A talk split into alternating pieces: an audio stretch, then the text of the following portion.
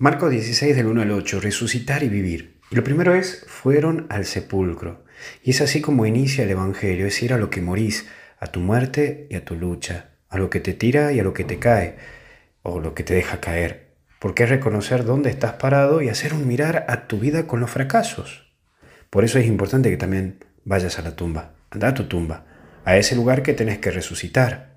Porque para un cristiano nada está perdido, ni siquiera la misma muerte. En segundo lugar es quedaron sorprendidas. Es saber que cuando uno tiene fe, la vida te da sorpresas, te motiva a lo nuevo y a lo distinto. Y en estas Pascuas te invitamos a vivir y a que te dejes sorprender por la vida, tener mucho por dar. Y vos tenés mucho por dar. Y no podés caer en la actitud del pesimismo o de la falta de esperanza. No podés caer en eso, porque Dios quiere invitarte a resurgir, a resucitar. Por eso deja de lado esa mirada a todo lo que es fracaso, errores, y resucita para reconstruir lo que está muerto, lo que está perdido.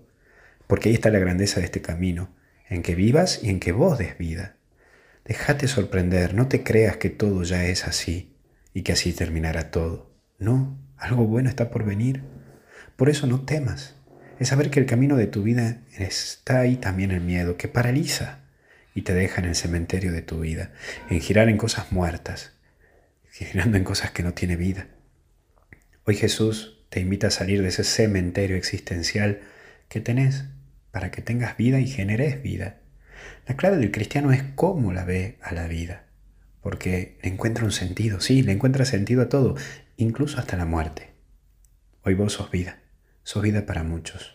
Sos vida para muchos de ellos que te rodean. Entonces resucita, resurgí. Que tengas una feliz Pascua, que Dios te bendiga y a seguir adelante con este camino de llevar a Jesús y llevar vida. Te bendiga Dios en el nombre del Padre, Hijo y Espíritu Santo y hasta el cielo no paramos. Cuídate.